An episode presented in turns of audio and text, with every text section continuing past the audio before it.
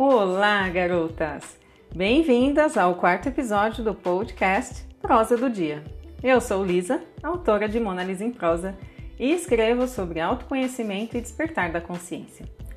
E o podcast de hoje é sobre autoconsciência. O que é e como acessar esse poder tão nosso? Bem, a autoconsciência é uma habilidade que todas temos e ao longo da nossa jornada vamos desenvolvendo cada vez mais.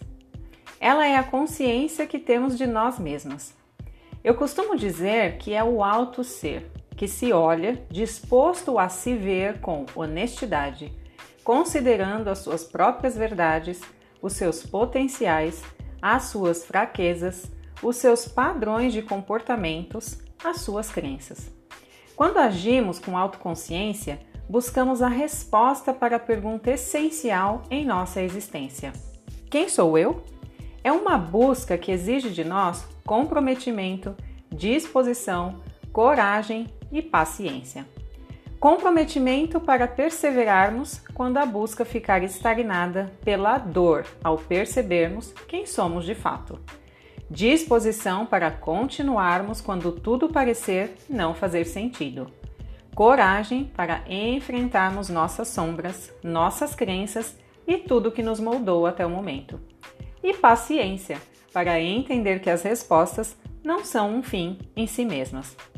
Também é bom nos lembrarmos de que, para respondermos a essa pergunta, devemos ir além do que vemos quando olhamos no espelho, porque nem sempre o que vemos retrata a nossa realidade.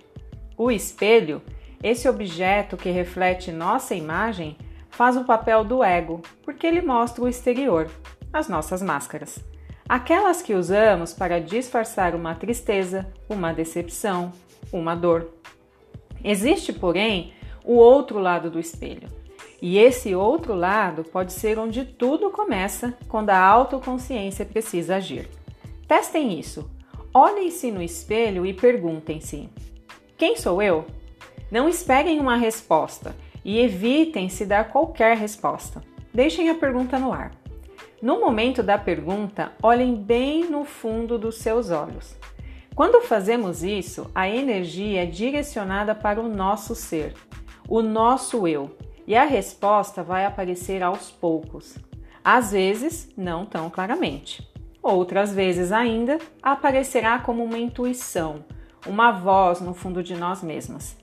Isso é um exercício que vai nos resgatando de nós mesmas para trabalharmos a nossa autoconsciência. Uma outra forma de acessarmos a nossa autoconsciência é usarmos um diário, um caderno para escrevermos os nossos sentimentos, as nossas emoções, os nossos pensamentos e os insights que tivemos ao longo do dia. Lembram do comprometimento? Aqui ele se encaixa perfeitamente. Escrever diariamente sobre esses companheiros de jornada não é uma tarefa super legal, sejamos sinceros. Ou vocês acham de boa escrever que sentiram inveja daquela melhor amiga porque ela está fazendo a viagem dos sonhos? Exemplo banal esse, não é? Mas ele expressa uma verdade. Inveja todas sentimos. O que não fazemos é assumir isso. E quando não assumimos, nos enganamos, deixamos de lado o nosso lado genuíno e isso não é saudável. Uma autoconsciência ativa reconhece o que sente, por pior que possa ser. Assume o que sente e se compromete a encontrar meios para trabalhar uma emoção, um sentimento que são nocivos para si mesma e para as pessoas com quem se relaciona. Esse é o exercício que fazemos quando nossa autoconsciência entra em ação. Reconhecer o que sentimos, o que pensamos, o que acreditamos, o que desejamos, as expectativas sobre o que vivemos, tudo, tudo mesmo, seja positivo, negativo, seja o que for e como for. Uma terceira dica para colocar nossa autoconsciência em ação é nos observarmos e nos questionarmos.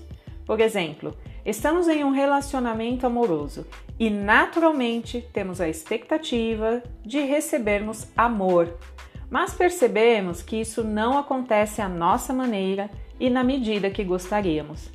Nessa situação, devemos observar como agimos para receber o amor que desejamos e questionar se as nossas atitudes no relacionamento são saudáveis, tanto para nós quanto para o nosso parceiro ou parceira.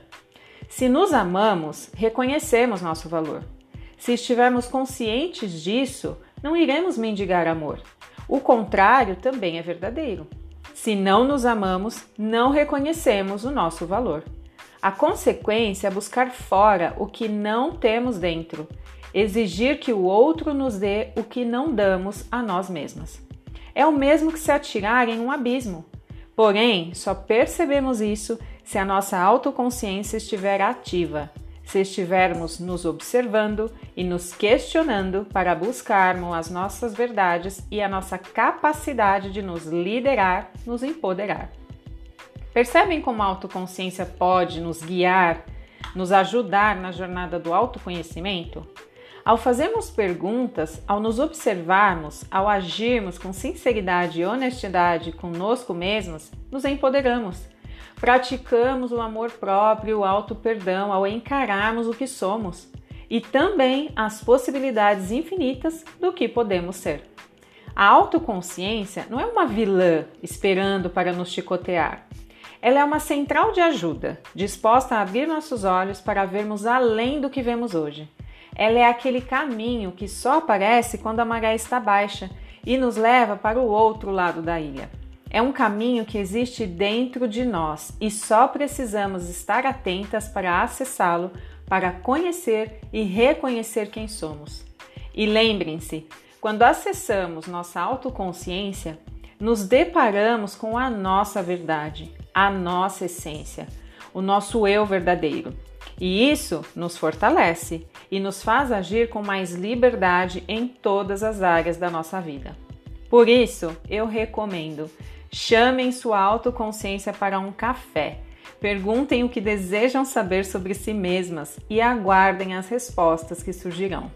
Depois de ouvir com atenção e receptividade, partam para a ação, para mudar e buscar o que desejam em suas vidas.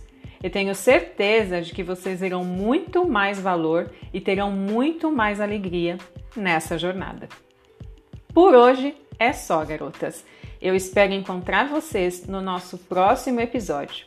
Para quem deseja ler mais a respeito de autoconhecimento e despertar da consciência, é só acessar meu site monalisemprosa.com e me seguir no Instagram, arroba monalisemprosa.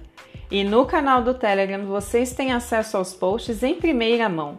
Entrem e fiquem à vontade. Beijos de luz!